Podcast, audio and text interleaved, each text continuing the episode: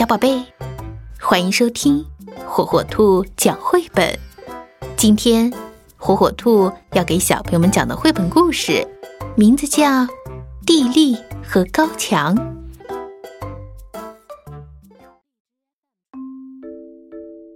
从老鼠们开始记事起，那堵墙就一直立在那里。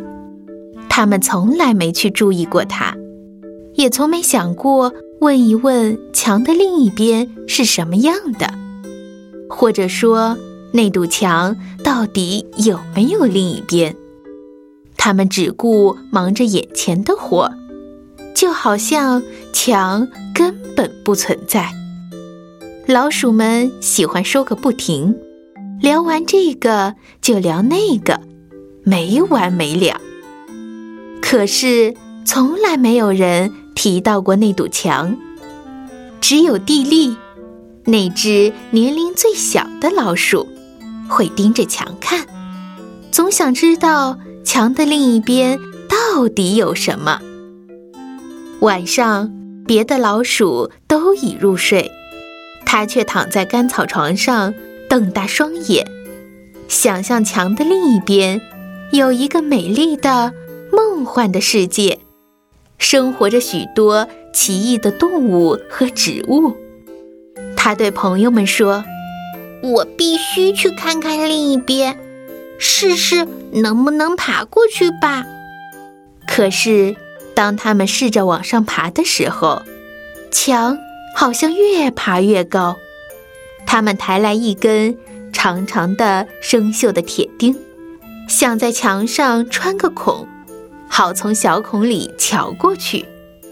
蒂莉说：“没问题，只要有耐心，就能穿过去。”可是他们忙活了整整一上午，累得精疲力尽，那堵坚硬的墙上却连个小坑也没凿出来，他们只好放弃了。蒂莉说：“这墙总会有尽头的。”他们走啊走，走了很久很久，可那堵墙似乎没有尽头。可是有一天，在离墙不远的地方，蒂莉看见一条蚯蚓正在挖洞向黑土里钻。哦，他以前怎么没想到呢？怎么就没有人想到用这种办法呢？蒂莉兴奋极了。他开始挖洞，挖呀，挖呀。突然，明亮的阳光晃得他完全睁不开眼。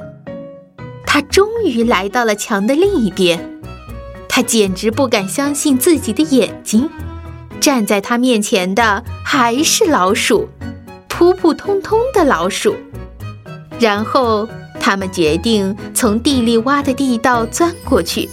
亲眼看看墙的另一边是什么样的，他们一个挨着一个的跟着地利。这边的老鼠们为地利举行了盛大的欢迎会，他们请他站上点石，为了向他表示敬意，他们发表演说并挥舞彩旗。当地利那边的老鼠们看到了他的发现时，也举行了一场庆祝会，他们抛洒着五彩的纸屑，个个都在欢呼：“地利，地利！”带着胜利的喜悦，他们把地利高高的抛向空中。从那天起，老鼠们自由自在地在墙的两边跑来跑去。还有啊，他们总忘不了是地利最先为大家指引的道路。